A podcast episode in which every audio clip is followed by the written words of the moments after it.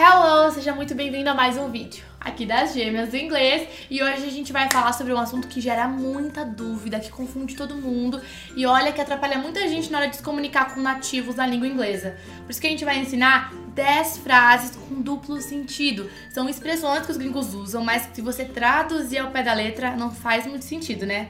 Justamente por isso a gente quer mostrar pra vocês essas frases. Às vezes quando você pensa que só porque você bate o olho em uma frase, você sabe a tradução de palavra por palavra, você sabe o contexto dela, o sentido, a mensagem que está sendo passada, e nem sempre é assim.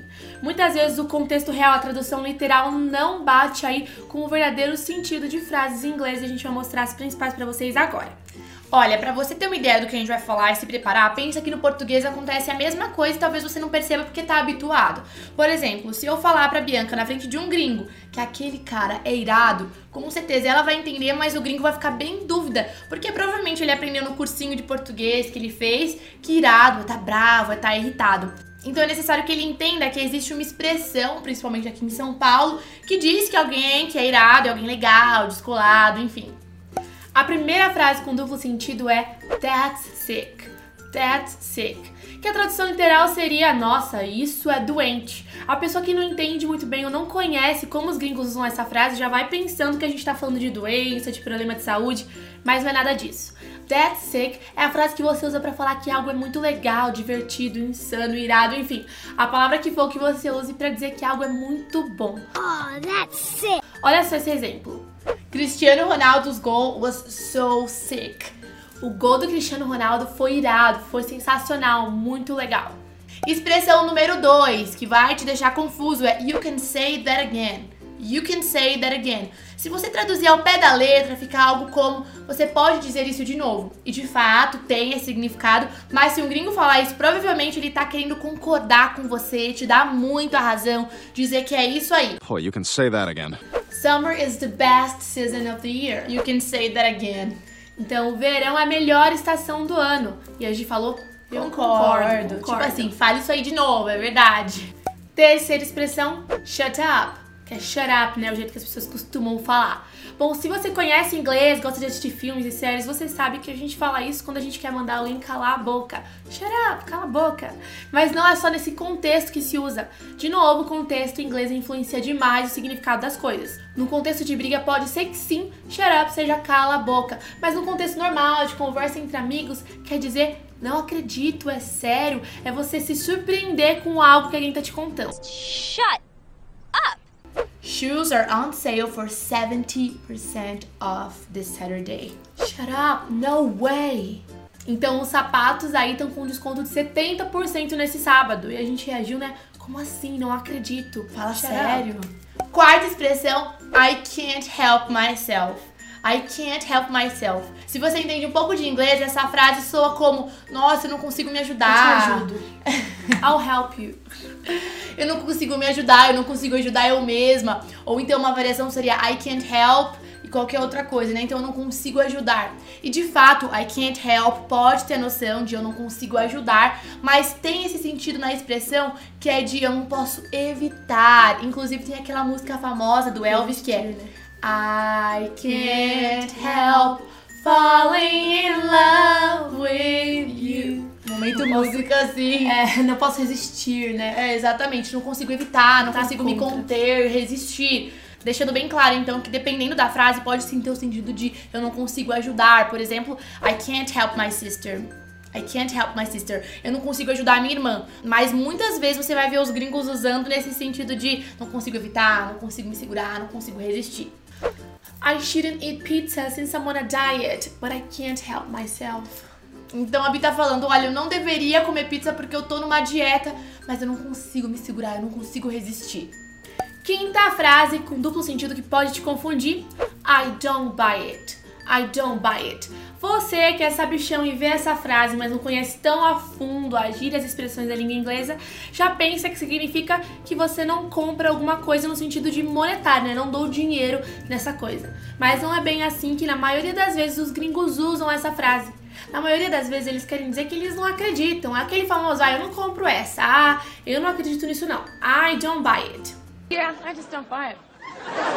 They said they didn't do it, but I don't buy it. Então a gente falou, eles disseram que não fizeram isso, mas eu não acredito, eu não compro essa não. Sexta frase que pode te confundir é uma super simples. I see. I see. Olha, pode parecer e realmente pode ter o significado de eu vejo, eu enxergo, mas se um gringo falar isso, você tem que prestar atenção se ele não tá querendo dizer que ele entende o seu ponto, tudo bem? Não necessariamente tem a ver com enxergar, com ver, mas com entender o ponto de uma pessoa, até mesmo concordar, dependendo. I see. I see. You want to do things your way. Então a Bi falou: Olha, eu entendo, eu tô te entendendo, você quer fazer as coisas do seu jeito. Sétima frase com duplo sentido: It doesn't hurt to. Três pontinhos, né? A tradução literal seria: Ah, não machuca fazer alguma coisa. Mas essa frase não tá falando simplesmente de fisicamente você não se machucar ao tentar fazer algo. Mas tá falando que algo vai ter sim um efeito bom no final, então não custa tentar. Seria nosso equivalente ao não custa tentar mesmo. Ah, it doesn't hurt to. Não custa, não custa nada. tentar, não custa nada. Tenta aí, vai ser bom. E se não for bom, pelo menos ruim não vai ser também. É. Sometimes it doesn't hurt to have someone watching your back. B, it doesn't hurt to ask. Então a gente falou, Bi, não custa nada, você não vai perder nada perguntando, não custa nada perguntar. Oitava frase. See where I'm coming from. See where I'm coming from. Se você traduzir ao pé da letra é algo como Você consegue ver de onde eu estou vindo? Mas como que a pessoa vai ter visto de onde você está vindo? Na verdade, a pessoa tá querendo dizer, a intenção dela é falar, olha, você consegue entender o porquê que eu tô com essa opinião, o porquê eu tenho esses pontos? Você consegue entender de onde vem essa minha ideia? See where it's coming from? Look, I see where you're coming from, but rules are rules. I can't let you do that. Então a Bi disse, né? Olha, eu consigo entender o seu ponto, eu consigo entender de onde você tirou essa ideia, mas regras são regras e eu não posso deixar você fazer isso. Nona frase de duplo sentido pra você. I'm looking forward to. I'm looking forward to. Talvez se você tá aí começando sua jornada com inglês, você olha pra essa frase e pensa: "Ah, tô olhando pra frente, né? Forward, ao contrário de pra trás. Ah, então eu tô olhando pra frente pra alguma coisa, né? Tô realmente visualizando algo. Eu tô olhando adiante, hein? Olha, não ando olhando pra trás. Mas não é pra isso que os gringos usam essa frase. Eles usam pra dizer que eles estão ansiosos, com altas expectativas em relação a algo. I'm looking forward to it. I'm looking forward to going to the beach on the holiday. A Gi disse, nossa, eu tô ansiosa pra ir pra praia no feriado. Tô ansiosa, I'm looking forward to. Décima frase que vai te confundir. E dessa pode confundir bem negativamente. Não, É linha de chegada, né? Parabéns, você que tá aqui até agora. 10 frases, tá quase com diploma de gringo. Pois é, tá realmente querendo entender. E a décima frase que eu falei, né, que pode ter uma conotação negativa se você não entender o real significado que o gringo tá usando quando ele fala ela é Get out of here! Get out of here! Se você traduziu aí no Google Tradutor, ou se você traduziu palavrinha por palavrinha, entende um pouquinho de inglês, você chegou à conclusão de que essa frase significa algo como sai daqui, saia daqui. Mas olha, se um gringo falou isso pra você, ele não tá pedindo pra você se retirar fisicamente de um lugar, pra você ir embora de um lugar. Pelo menos não necessariamente tá querendo dizer isso. Existe a possibilidade do gringo tá querendo dizer pra você: eu não acredito. Fala sério. Mentira. Como assim? Ou seja, tá querendo demonstrar surpresa porque você falou algo muito surpreendente, muito inesperado. Um PS aqui é quase bem parecido né, com aquele shut up. É. Shut up, Cala a get boca. out of here. Tipo assim, fala sério, não acredito. É, eu acho que no português o que mais seria equivalente é algo do tipo, fala sério. Eu não tô dizendo que ela tá falando brincando, eu não tô dizendo que ela tá mentindo. Ou tipo quando alguém no português fala, mentira? Não, é sério mesmo, você tá brincando. É, I just saw Brad Pitt at the supermarket. Get out of here. Seriously? Yes, and he's not that handsome. E aí, curtiu aprender 10 frases que tem aí duplo sentido e podem te confundir?